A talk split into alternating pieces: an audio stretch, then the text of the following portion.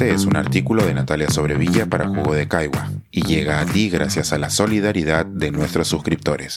Si aún no te has suscrito, puedes hacerlo en www.jugodecaigua.pe. Estampas desde Oxford. Discusiones latinoamericanas sobre nuestra volatilidad política. Me subí al tren al mediodía del jueves siguiendo con detenimiento las noticias del Reino Unido sobre la crisis política cada vez más a punto de ebullición. En un momento me fui al baño y cuando salí ya no teníamos primera ministra. El teléfono empezó a saltar con docenas de mensajes de WhatsApp, desde memes hasta preguntas de cómo era posible que Liz Truss durara menos en el cargo que Pedro Castillo. Nunca está de más explicar que el sistema aquí es tan diferente que no es posible encontrar similitudes.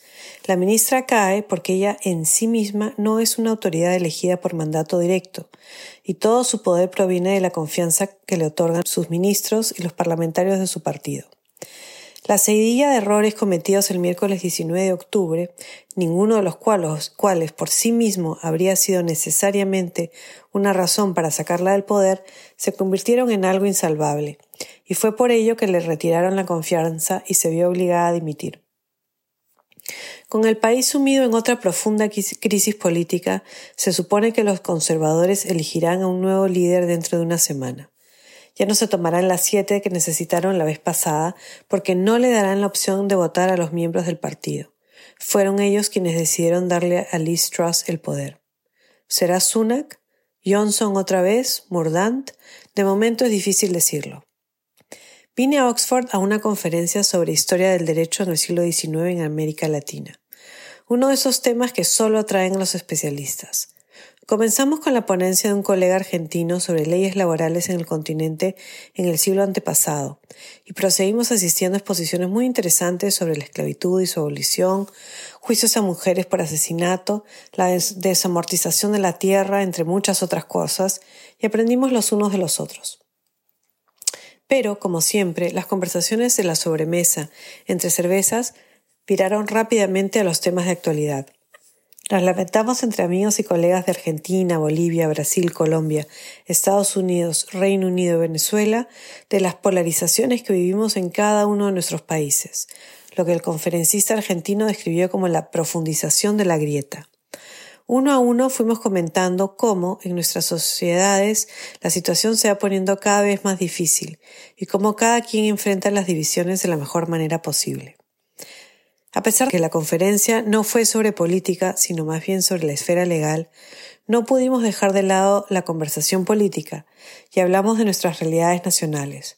Fernández en la Argentina, la desaparición de Evo en lo más profundo del Chapar en Bolivia, las elecciones de Brasil y las posibilidades de Bolsonaro, la asunción de Petro en Colombia, las elecciones de mediano término en Estados Unidos, la permanencia de Castillo en el poder, todos tratando de aprender de todos.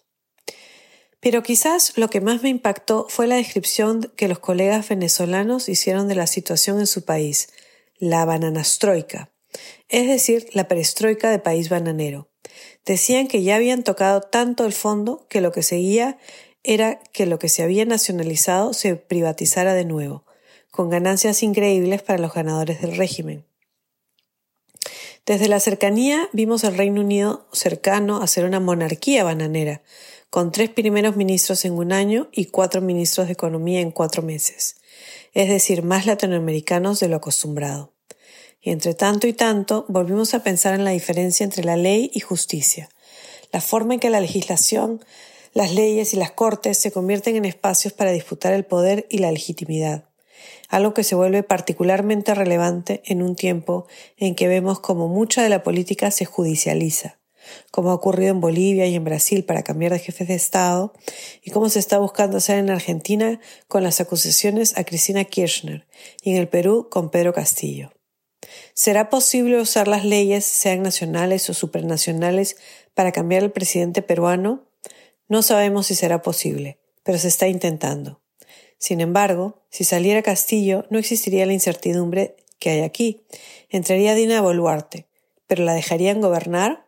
De momento es imposible saberlo, y en eso también el Reino Unido se empieza a parecer a nosotros.